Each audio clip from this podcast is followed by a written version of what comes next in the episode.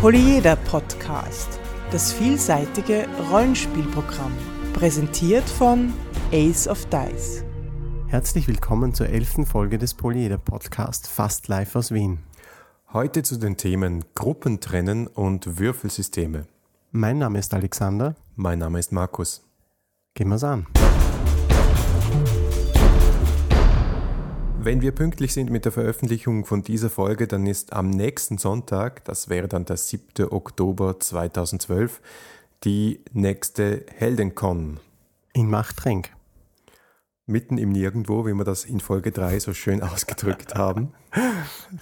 In Wirklichkeit durchaus auch äh, mit öffentlichen Verkehrsmitteln zu erreichen, wenn man die letzte Strecke dann mit dem Auto zurücklegen kann. Aha.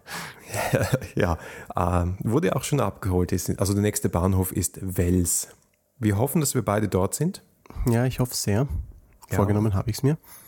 Äh, ich bin ziemlich sicher dort und wenn wir beide dort sind oder sogar vielleicht auch wenn nur ich dort bin, wenn jemand von uns dort äh, ist, dann machen wir doch eine kleine Aufnahme, oder? Natürlich, ein Special für die Heldencon. Ein Helden-Special, da wird uns sicher etwas dazu einfallen.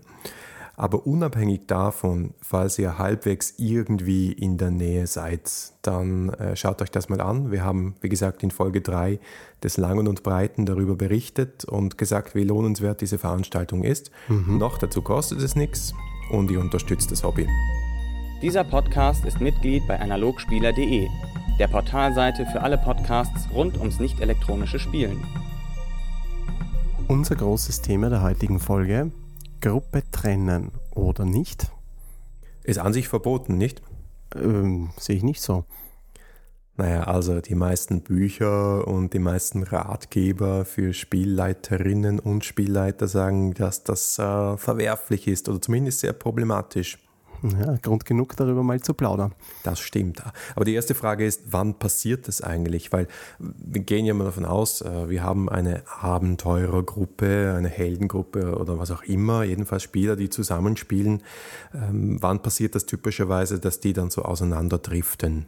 Ja, nee, der, der, der Klassiker ist einfach mal der, dass ein Spieler Informationen hat, die die anderen nicht haben. Das ist ja, glaube ich, so ein Grundproblem. Wie geht man mit Informationen in der Gruppe um? Und dass sich dann die Gruppe teilt, weil diese Informationen eben nicht geteilt werden, ist dann quasi oft die Folge. Ja, da sitzen sie auf ihren Geheimnissen und wollen nichts rausrücken. Oder natürlich auch diese oberschlauen Spieler, die grundsätzlich immer recht haben und wenn die anderen Spieler der Meinung sind, dass sie nicht recht haben, dann gehen sie halt alleine und machen's. Ja, das sind, das sind diese verhinderten Spielleiter, die auf diese Art und Weise sozusagen das Geschehen inszenieren können. Ja, also Uneinigkeit in der Gruppe ist sehr oft der Grund dafür, aber muss nicht unbedingt so sein. Kann zum Beispiel auch sein, dass man eine dringende Recherche erledigen muss und da gibt es fünf Stationen und man ist fünf Leute und sagen, ja gut, teilen wir uns halt auf. Wir haben nur bis heute Sonnenuntergang Zeit. Genau, und wenn Zeit eine Rolle spielt, dann muss man natürlich auch in der Gruppe schauen, dass man die verfüg zur Verfügung stehenden Stunden dann so gut wie möglich nützt. Ah, jetzt haben wir doch äh, irgendwie vernünftige Gründe gefunden, warum die Gruppe sich trennen könnte. Ich glaube trotzdem, es ist in sehr vielen Fällen problematisch. Und zwar ähm, Thema Nummer eins ist Wartezeit. Es ist generell so, dass wenn ich eine Gruppe habe von Spielern, insbesondere wenn ich eine größere Gruppe habe von Spielern, dann kann nicht jeder immer dran sein. Da kann nicht jeder immer reden, sonst reden alle gleichzeitig und dann geht es überhaupt schief. Mhm. Das heißt, es kommt sowieso zu Wartezeiten. Ja, Aber wenn jetzt, ja, wenn jetzt einer oder zwei oder die Hälfte der Gruppe losmarschiert äh, nach Stadt A und die anderen bleiben in Stadt B, dann ist es einfach so, dass die eine Gruppe warten muss, bis die andere fertig ist oder bis sie wieder dran sind. Und das ist problematisch. Mhm. Naja, sicher, klar. Na, vor allem, wenn es so krass ist. Ne? Ich meine, Stadt A und Stadt B, da ist es dann auch wirklich schwer, das auch wieder zusammenzuführen. Oft ist es ja nur quasi in kleinerem Rahmen, dass die einen gehen mal links im Dungeon und die anderen gehen mal rechts im Dungeon und jeder schaut, was dahinter für ein Raum kommt. Aber ja. in dem Fall ist es überhaupt krass. Ja. Ja, da geht es letztlich um Spotlight. Nicht? Wie oft kommt mein Charakter ja, dran? Wir müssen einen Begriff erklären. Oh, ja. Spotlight. Spotlight. Dann mach mal. Ähm, ja, beim Spotlight geht es darum, dass Spieler in für ihre Rolle sozusagen bestimmte Momente einfach wirklich nutzen und das volle Wäsch, wie man so schön sagt. Und ja, also halt man kann es wörtlich nicht, übersetzen. Ja, äh, wie lange steht der Charakter im Rampenlicht? Mein ja. Charakter nämlich. Mhm, genau. Aber wenn man die Gruppe trennt, hat man oft das Spotlight-Problem. Worst Case ist, dass einer losmarschiert, der nämlich dieses Mal wirklich schlauer ist als die anderen und das ganze Abenteuer, alle die tollen Szenen, die ich mir möglicherweise vorher überlegt habe, erlebt, während die anderen am Tisch sitzen und zuhören dürfen. Mhm. Ja, das ist natürlich auch öd. Du siehst total problematisch so Trennung der Gruppe. Und nicht zu vergessen, es ist ja da draußen eine gefährliche Abenteuerwelt. Wenn einer alleine losmarschiert, das ist auch gefährlich. Ne? Also das könnte ihn unter Umständen das Leben kosten. Das predigen wir Spielleiter natürlich immer, damit die Gruppe sich nicht trennt. Ja, selbstverständlich kann man die Gruppe auch erziehen, das ist schon richtig. Nur ich denke trotzdem, du wirst mich, hast mich noch nicht so richtig bekehrt, äh, ich bin trotzdem der Meinung, dass Gruppe trennen an sich noch nichts Schlimmes ist. Es kommt irgendwie darauf an, wie man als Gruppe oder auch mit den, als einzelner Charakter, der sich trennt, der sich abspaltet, mit dieser Sache umgeht. Weil was die meisten Spieler vergessen, die, wenn sie sich von, oder was viele Spieler vergessen, die meisten weiß ich nicht, aber was viele Spieler vergessen, wenn sie sich von der Gruppe trennen, ist, dass sie ja quasi so ein bisschen eine Verantwortung haben, jetzt mit dieser, mit dieser Zeit auch verantwortungsvoll umzugehen wir haben da heute in unserem kleinen Nerd-Haushalt beim Abendessen kurz darüber gesprochen. Da ist auch das Stichwort Spielerverantwortung gefallen.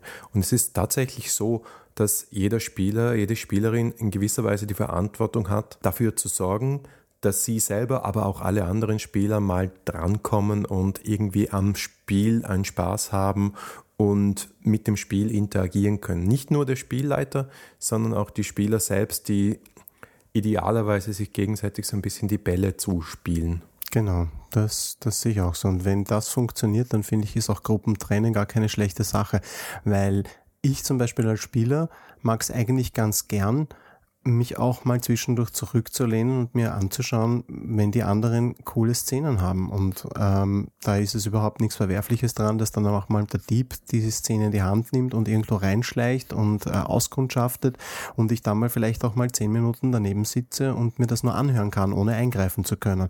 Habe ich überhaupt kein Problem, wenn das insgesamt spannend ist, wenn man mit der Szene gut umgeht. Und ja, es ist, das ist ein, das ist irgendwie so ein, so ein ich glaube, man muss, man soll als Spieler nicht nur mit der Zeit umgehen können, in der man dran ist, man muss auch mit der Zeit umgehen können, in der man nicht dran ist. Das ist auch irgendwie ganz wichtig. Ja, einfach mal die Klappe halten. Ja, du sagst es so, ja, genau. Das ja, habe ich gemeint. Ein wichtiger Skill. Das heißt, du schickst dann die Spieler, die gerade nicht im Raum sind und das eigentlich, ihre Charaktere das eigentlich nicht erleben, auch nicht aus dem Zimmer. Das tue ich nicht mehr. Nein. Also ich meine, so haben wir angefangen, Rollen zu spielen. In, bei uns in der Runde, da waren so Zettelchen schreiben in und mit dem Spielleiter vor die Tür gehen. Und nein, das bedeutete nicht, dass man eine auf die Nase bekommt, sondern da wurden halt dann die geheimen Informationen ausgetauscht.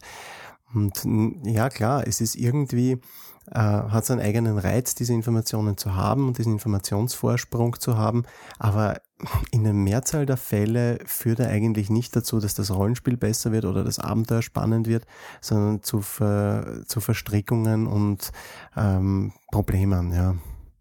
Na, was ich ganz gerne mache und was mir recht wichtig ist und die Spannung am Tisch, glaube ich, stärker ähm, aufrechterhält, ist relativ schnell zu schneiden. Das heißt, wenn ich zwei Gruppen habe oder auch drei Personen habe, die an unterschiedlichen Orten sind, an unterschiedlichen Punkten in der Geschichte, dann spiele ich nicht eine ganze Szene mit jedem aus, sondern ich spiele die Szene an bis zu einem interessanten Punkt, vielleicht sogar bis zu einem Cliffhanger, wo der da steht und äh, etwas Spannendes passiert und dann will er eigentlich schon das Schwert ziehen und dann schneide ich zum nächsten und sage, gut, währenddessen bei dir, tak, tak, tak, tak, tak und dann zum nächsten. Da muss man mhm. ein bisschen ähm, den Kopf beieinander haben, um den Überblick zu behalten. Mhm. Aber das dauert ja meistens auch nicht ewig. Ja, ist nicht ganz mein Stil, muss ich gestehen. Ähm, dazu äh, gebe ich den Spielern einfach immer zu viel Gelegenheit zu reagieren und gleich auch anzubringen, was sie tun möchten. Also ich bin ein bisschen weniger Regisseur als du, denke ich. Eine andere Möglichkeit für Spieler, die sich möglicherweise langweilen, währenddem andere im Spotlight stehen oder andere Spieler ganz woanders agieren, ist das äh, Living Cities Konzept von John Wick. Da gab es mal eine System Matters Folge dazu, zu der kann ich dann auch verlinken, wenn ihr die Details hören wollt. Die Grundidee ist die, Spielercharaktere übernehmen NSCs in dieser Szene und spielen mit den NSCs mit gegen um die anderen Spielercharaktere herum. Da kann man jetzt natürlich nicht den Erzbösewicht nehmen, aber mhm. den Barkeeper oder den Straßenjungen oder was auch immer da notwendig ist. Ja, ah, du verabscheust das. Ja. Du prangerst es an. Ja, also ich bin kein Fan davon, muss ich gestehen. Warum? Ich habe es ausprobiert ähm, von der Spielerseite, ich habe es ausprobiert bekommen, könnte man sagen.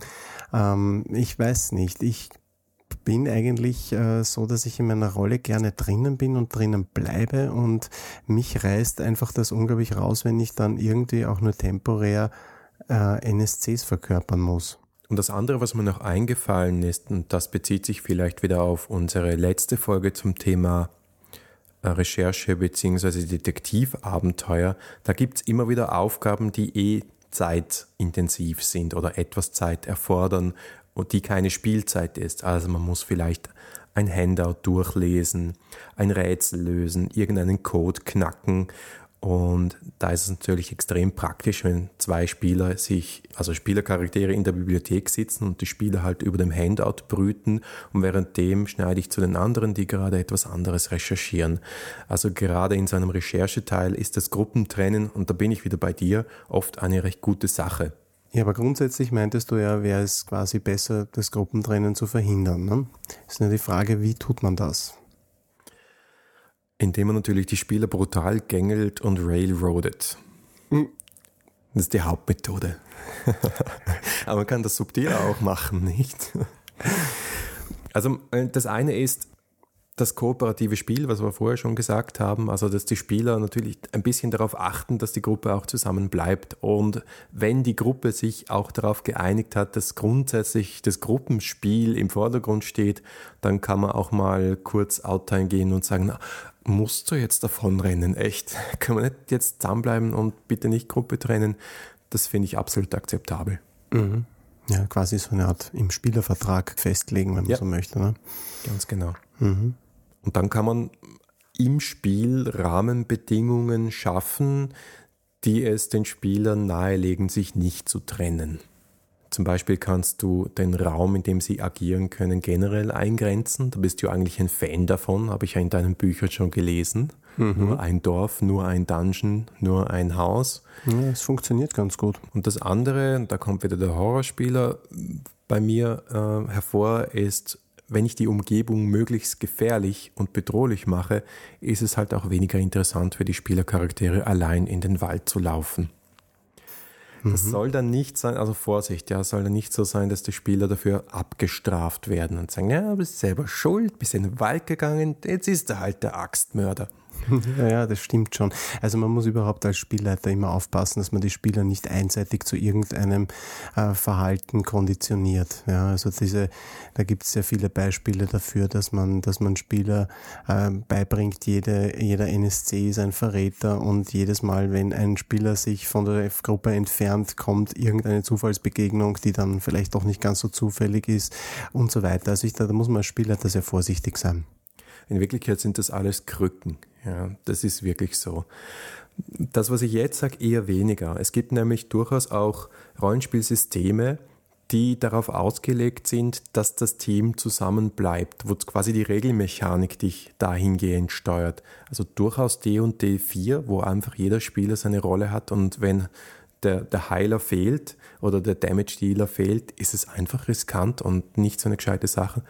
Oder auch in Mausguard, über das wir bestimmt irgendwann noch nochmal sprechen werden. Ich hoffe sehr. Wo es starke Teamwork-Regeln gibt, wo es einfach mechanisch interessant ist, die zusätzlichen Würfel in meinem Pool zu haben, weil da jemand da ist, der mir helfen kann. Mhm.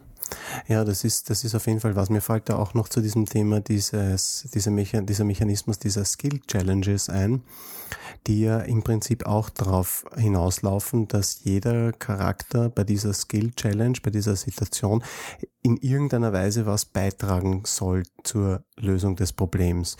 Und ich glaube, letztlich läuft es wieder darauf hinaus, wie gut wir am Anfang der Kampagne die Spielercharaktere miteinander vernetzt haben. Das wird sie jetzt nicht immer davon abhalten, dass einer in Raum 1 und einer in Raum 2 geht, aber es wird möglicherweise verhindern, dass aus einer Spielercharaktermotivation heraus der Spielercharakter sagt, nein, ich will jetzt eigentlich nicht mit euch mitgehen, äh, ich besteige hier diesen Zug und äh, fahre nach Göttingen. Mhm. Da kann man durch gute Vorbereitung und irgendwo auch eben diesen Spielervertrag, den du ganz am oder den du vorher erwähnt hast, einiges verhindern an einfach Frustration. Es geht ja nicht darum, dass man jetzt auf Teufel kaum raus verhindert, dass die Gruppe sich trennt. Es geht eher darum, die Frustration, die damit möglicherweise einhergeht, zu verhindern. Aber ich muss zugeben, du hast mich überzeugt. Also eigentlich war ich am Anfang auch schon einigermaßen überzeugt. Man kann durchaus die Gruppen trennen, ohne die große Frustration loszutreten. Aber ich glaube, es ist nicht schlecht, sich dessen bewusst zu sein, was es bedeutet und immer diesen Faktor Spotlight so im Hinterkopf zu behalten. Der Polyeder Podcast ist ja ziemlich seit Anfang auch im iTunes Store zum Abonnieren und zum Runterladen und wir haben mittlerweile auch schon einige Rezensionen und Bewertungen und Feedback dort gekriegt. Aha, nämlich? Also ich bin ja aus verschiedenen verwickelten Gründen im deutschen iTunes Store angemeldet und da haben wir bereits sechs Rückmeldungen und alle sechs Rückmeldungen haben uns netterweise fünf Sterne gegeben. Ja, von fünf Sternen hoffe ich. Ja, ja, richtig. Nicht von zehn. Ah, ja, und da liest man also so Nettigkeiten wie der derzeit beste deutschsprachige Rollenspiel-Podcast. Uh, das ehrt. Ja, das geht runter wie Öl. Mhm. Oder zwei sehr charmante Herren oh. reden über die faszinierende Welt des Rollenspiels. Oh, oh, oh. Fühlst du dich da angesprochen? Naja, wer soll es denn sonst sein? Ja, es war, wir klingen ja sowieso gleich. Also ja, ja, angeblich. Angeblich. Nein, ganz toll. Äh, vielen, vielen Dank für die Rezensionen. Dürfen gerne auch ja. mehr werden, dürfen auch kritisch sein, wie auch immer. Ja, bitte. Äh, es hilft einfach äh, dabei, neue Podcasts zu finden, wenn man sich da im iTunes Store tummelt und hin und wieder auch ein paar Sterne vergibt.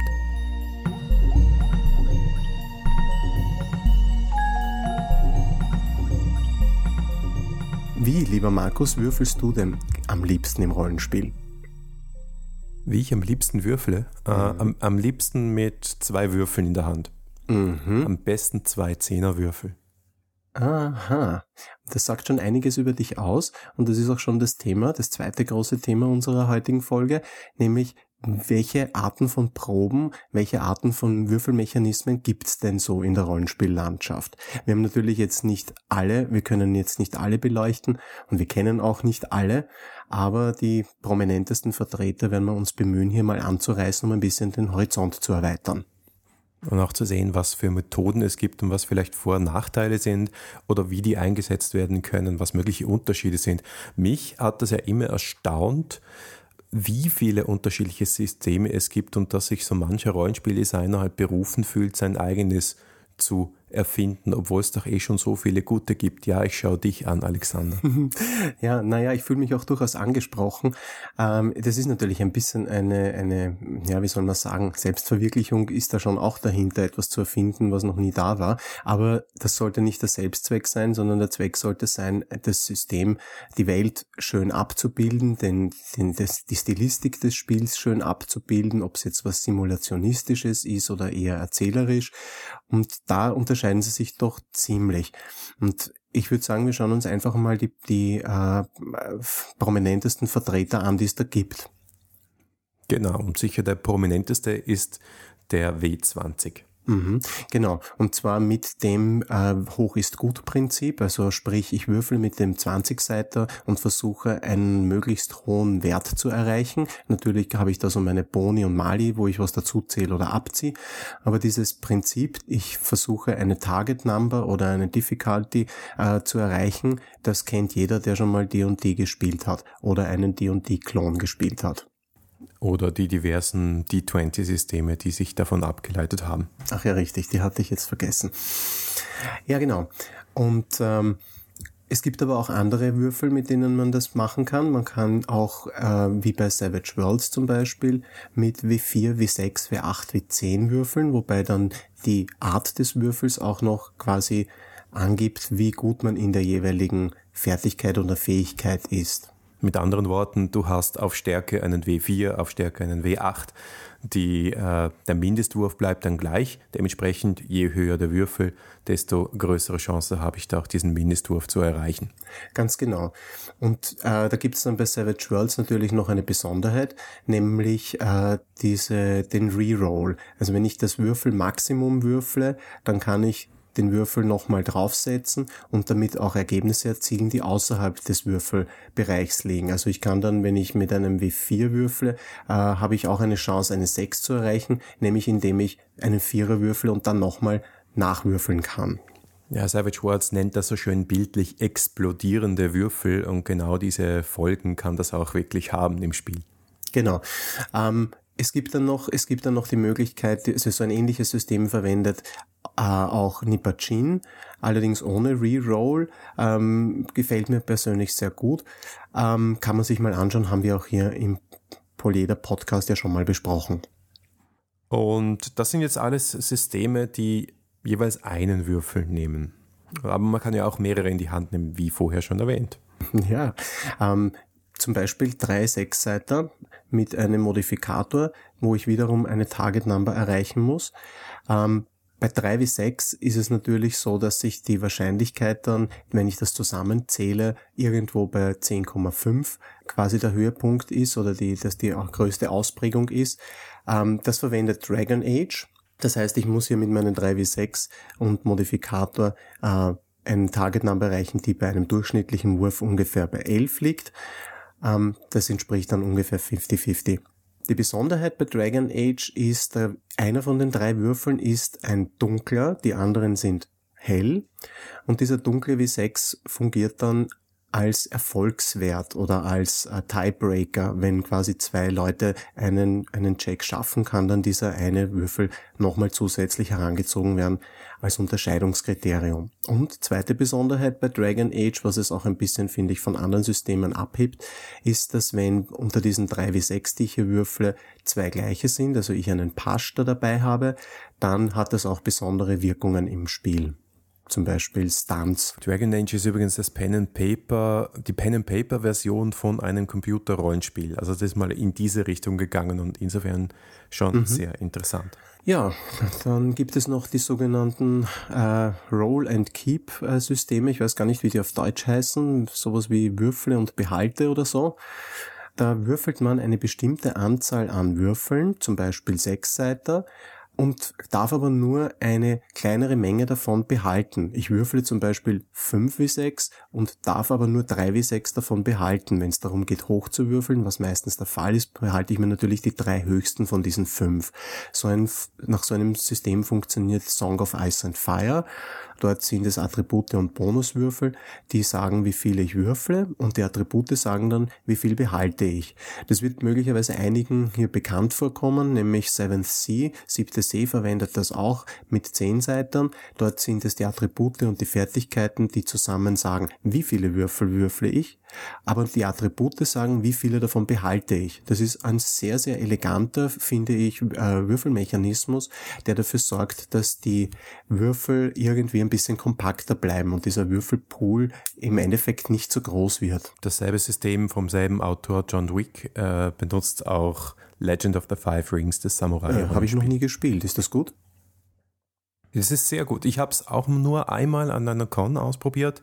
Da geht es sehr stark um diese Ehrenkodizes der Samurai und man muss sich da sehr in diese Samurai-Filmkultur irgendwie reinknien, um das wirklich genießen zu können, aber es hat Spaß gemacht. Hm, ja, interessant. Ich glaube, das wäre nichts für mich. Ich bin sowas von ehrlos im Rollenspiel, aber das ist eine andere Sache. Aber was, was ich nie verstanden habe, ist, okay, du hältst den Pool relativ gering. Aber dafür habe ich nicht wirklich ein großes Gefühl dafür, wie wahrscheinlich ein Erfolg für mich ist. Also mir waren diese Roll-and-Keep-Systeme immer relativ fremd, muss ich ehrlich sagen. Hm, das stimmt auch, ja. Das ist nicht sehr transparent. Man hat nicht wirklich ein gutes Gefühl, wie hoch da die eigenen Chancen sind. Das kann natürlich äh, gewollt sein. Also wenn ich sowas erfinden würde, so ein System, dann würde ich mir durchaus Gedanken darüber machen, wie einschätzbar ist das eigentlich für den Spieler. Der muss ja irgendwo wissen, wie gut tue ich mir beim Klettern, beim Schwimmen, bei Aktionen, wo ich mir vielleicht das Genick brechen kann. Also das ist so ein Designkriterium, das man nicht vernachlässigen sollte. Wie transparent gestaltet man das? Aber wenn wir beim Thema Transparenz sind, es gibt eine Art von äh, System, die ist an Transparenz meiner Meinung nach nicht zu überbieten, nämlich das simple Unterwürfeln mit einem einzigen Würfel wie wir es von DSA kennen bei den Eigenschaftsproben, wo ich einen 20-Seiter würfle und kleiner oder gleich meinem Attributwert würfel, also Eigenschaftswert würfeln kann. Viel einfacher geht's nicht, als zu sagen, es geht bis 20 und ich habe einen Wert von 10. Es ist vollkommen klar, wie hoch die Wahrscheinlichkeit ist, das zu erreichen. Genau, und auch bei 13 oder 17 kann man sich's gut äh, denken oder kann man es gut fühlen, wie hoch die eigene Wahrscheinlichkeit ist. Ähm, ein bisschen komplizierter wird's ja bei DSA dann bei den Talentproben, die äh, mit 3 wie 20 durchgeführt werden auf drei Eigenschaften, wo ähm, ja dann Talentpunkte verwendet werden, um diese Würfelergebnisse dann auszugleichen. Also das heißt, ich, wenn ich dreimal mit, mit 20 würfele und einen Wert unterwürfeln muss, der sagen wir mal bei 10 liegt, dann habe ich ja bei weitem keine 50-50 Chance, sondern bin ich ja deutlich äh, drunter. Äh, und äh, diese Talentpunkte gleichen das bis zu einem gewissen Grad wieder aus. Ist mathematisch, finde ich, auch ein ziemlich gelungenes System, nur ähm, ja, ist halt subjektiv, finde ich es insofern nicht so toll, weil dreimal würfeln für eine Probe ist schon relativ hart. Ja, das ist gelinde ausgedrückt. Ein Beispiel für ein System, das so ähnlich arbeitet, allerdings nicht dreimal würfelt, sondern nur einmal, sei hier nur am Rande erwähnt, nämlich Portal, ein System, das ich jetzt herausbringen werde in Kürze, das arbeitet mit einem 30-Seiter, wo es darum geht, auch einen Wert zu unterwürfeln. Sowas hast du? Äh, ja, ich besitze einen 30-Seiter, du nicht? Nein. Ich gebe schon zu, es ist vielleicht vermarktungstechnisch nicht der der vernünftigste Würfel, aber er ist von der, von den, von, von der Granularität her, ist er sehr, sehr geeignet für sowas. Du hast da noch GURPS auf der Liste stehen, von dem ich ja keine Ahnung habe. Naja, ich habe auch nicht sehr viel äh, Ahnung. Ich äh, weiß nur oder glaube zu wissen, dass man dort mit drei wie sechs äh, würfelt ähm, und äh, versucht, einen Wert zu unterwürfeln ganz lustig. Ich habe in der Wikipedia äh, eine Erklärung dazu gefunden, die vielleicht verdeutlicht, wie komplex der mathematische Zusammenhang von bei solchen Sachen ist, drei wie sechs und Wahrscheinlichkeiten und so. Und da steht doch tatsächlich, dies entspricht stochastisch der Faltung dreier diskreter Gleichverteilungen mit einem Erwartungswert von jeweils 3,5. Der Erwartungswert der Gesamtaugenzahl ergibt sich somit zu 3 mal 3,5, was sich in der Zentrierung Zentrierung aller Eigenschaften der Charaktere um den Wert 10 herum widerspiegelt. Somit hätten wir alle Unklarheiten beseitigt. Wunderbar. Mission erfüllt. Gut, Bildungsauftrag ebenfalls und das ganz ohne Gebühren. Genau. So, ja, aber jetzt kommen wir zu dem, was ich auch verstehe, nämlich dem Prozenter. Mhm ähm, der natürlich bei BRP, also Basic Roleplaying und bei Cthulhu und bei Warhammer Fantasy und auch allen anderen Warhammer-Systemen, soweit ich weiß, bis auf das äh, Warhammer Fantasy 3 eingesetzt wird. Man nimmt einfach zwei Zehnerwürfel, einer ist für die Zehnerstellen, einer ist für die Einserstellen und dann ergeben sich daraus Werte von 1 bis 100, nicht von 0 bis 99, wie es scheinen könnte, die Doppel-Null oder Dreifach-Null, das ist dann eben 100 und man unterwürfelt dann ganz einfach einen Prozentwert, beziehungsweise er würfelt kleiner gleich, ist natürlich immer korrekt. Hier wieder natürlich totale Transparenz. Wenn ich 36 Prozent in einem äh, Skill habe, dann ist mir ziemlich klar, wie unwahrscheinlich das ist, dass ich den schaffe. Dann sind wir aber schon bei dem erwähnten Würfel, den du erfunden hast, Alexander. Dem W66, ja. Ich bin mir nicht sicher, ob ich ihn erfunden habe. Ich wage mal zu bezweifeln, dass nicht jemand schon vor mir die Idee hatte. Ähm, Jedenfalls verwendet der W66 so ein bisschen wie der W100 äh, einen Würfel, um eine Zehnerstelle darzustellen und einen, um eine Einserstelle darzustellen. Und das aber nicht im Bereich von 1 bis 100 mit 10 Seiten, sondern im Bereich von 11 bis 66 mit 6 Seiten. Das gibt ein ganz anderes Spielgefühl, äh, meiner Meinung nach und äh, eine recht angenehme Granularität von 36 Würfelereignissen, eben von 11 bis 66, möglicherweise etwas gewöhnungsbedürftig die Tatsache, dass es quasi keinen 17, 18, 19, 20 gibt äh, oder auch kein 37, 38, 39, 40, weil das halt nicht abbildbar ist auf dem Würfel. Aber es spielt sich sehr gut, wenn man die Würfelergebnisse einfach so nimmt, wie sie kommen und man muss auch im Spiel niemals in diesem äh, Sechser-System sozusagen herumrechnen. Das sind die Dinge, auf die ich dann schon geschaut habe. Was beim W66 auch noch äh, äh, positiv zu erwähnen ist, ähm, das ist zwar jetzt ein bisschen Eigenlob, Lob, aber ich glaube wirklich, dass es praktisch ist. Der kombiniert zwei verschiedene Arten von Wahrscheinlichkeiten miteinander möchte nicht zu so detailliert darauf eingehen, aber die äh, Erfolgswahrscheinlichkeit, ob eine Probe gelingt, ist eine lineare Wahrscheinlichkeit, weil es ein Unterwürfelsystem ist. Und die äh, Frage, wie gut gelingt die Probe, ist keine lineare, sondern so eine Art Glockenkurve. Bei 2W6 ist es halt noch keine richtige Glocke, aber eine Wahrscheinlichkeit, die sich dann bei einem Wert von 7 konzentriert. Das, sind, das ist ganz angenehm, weil man auf die Art und Weise sagen kann, die Wahrscheinlichkeit ob die Probe gelingt, ob ich es schaffe, über einen Graben zu springen, ob ich es schaffe, äh, mit einem Pferd zu, anzureiten, richtig, die ist dann linear. Und wie toll ich das schaffe, konzentriert sich aber bei einem Wert von sieben, der quasi für einen sehr äh, anständigen Erfolg steht, während Ausreißer nach oben und unten auch auf höherer Stufe relativ selten sind. Bei der Frage, nicht nur, ob ich es geschafft habe, sondern auch, wie gut ich etwas geschafft habe. Da sind die Poolsysteme ja relativ stark, meiner Meinung nach. Poolsysteme, die halt sagen, äh, ich habe einen Wert von sieben und das bedeutet, ich nehme mir sieben Würfel dieses Würfel würfle ich und versuche mit jedem einzelnen dieser Würfel einen gewissen Zielwurf zu erreichen. Der kann fix sein oder der kann je nach Schwierigkeit angepasst werden. Also zum Beispiel mit einem Zehnerwürfelpool macht man das in World of Darkness, macht man das in Finsterland, mit Sechserwürfeln macht man das in Shadowrun äh, mit ganz unterschiedlichen Würfeln, normalerweise auch mit Sechsern oder vielleicht auch Zehnern. Je nach Wahl kann man das im Ubiquity System machen. Auch äh, Mouseguard äh, nimmt einen Pool her. Da gibt es also die unterschiedlichen. Es gibt auch das System The Pool. Aha. Es ist ein ganz altes Indie-System, aber das hat das, äh, war halt ein Pionier in dieser Geschichte. Also großer Vorteil hier, man kann nicht nur sagen, ob man etwas geschafft hat, sondern auch mit wie vielen Erfolgen, das heißt, wie gut man das geschafft hat. Also sehr beliebte Geschichte. Ich persönlich bin damit nie warm geworden, weil ich so viele Würfel äh, zu würfeln und die dann auseinander zu glauben irgendwie nie so richtig mochte. Aber ich habe mir sagen lassen, Leute, die das viel spielen können, auf einen Blick sofort erkennen, wie viele Erfolge sie da haben und finden das wesentlich intuitiver, als möglicherweise irgendwelche Boni zu berechnen oder Erfolgswerte zu berechnen, Würfelsummen zu bilden. Also ich denke, da gibt's einfach verschiedene Geschmäcker. Ja, man sieht, es gibt also verschiedenste Systeme und manchen gefallen die einen, manchen gefallen die anderen. Wir hoffen, dazu beigetragen zu haben, ein bisschen einen Überblick gegeben zu haben und würden uns freuen, wenn ihr auf unserem Blog euer Lieblingswürfelsystem einfach mal erwähnt und vor allem auch Beispiele bringt für Dinge, die wir hier jetzt nicht besprochen haben.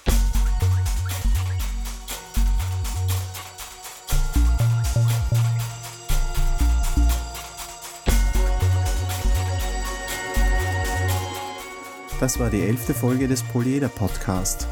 Wir freuen uns auf euer Feedback unter polyeder at aceofdice.com, auf Facebook, auf Twitter oder im Blog. Danke fürs Zuhören und bis in zwei Wochen.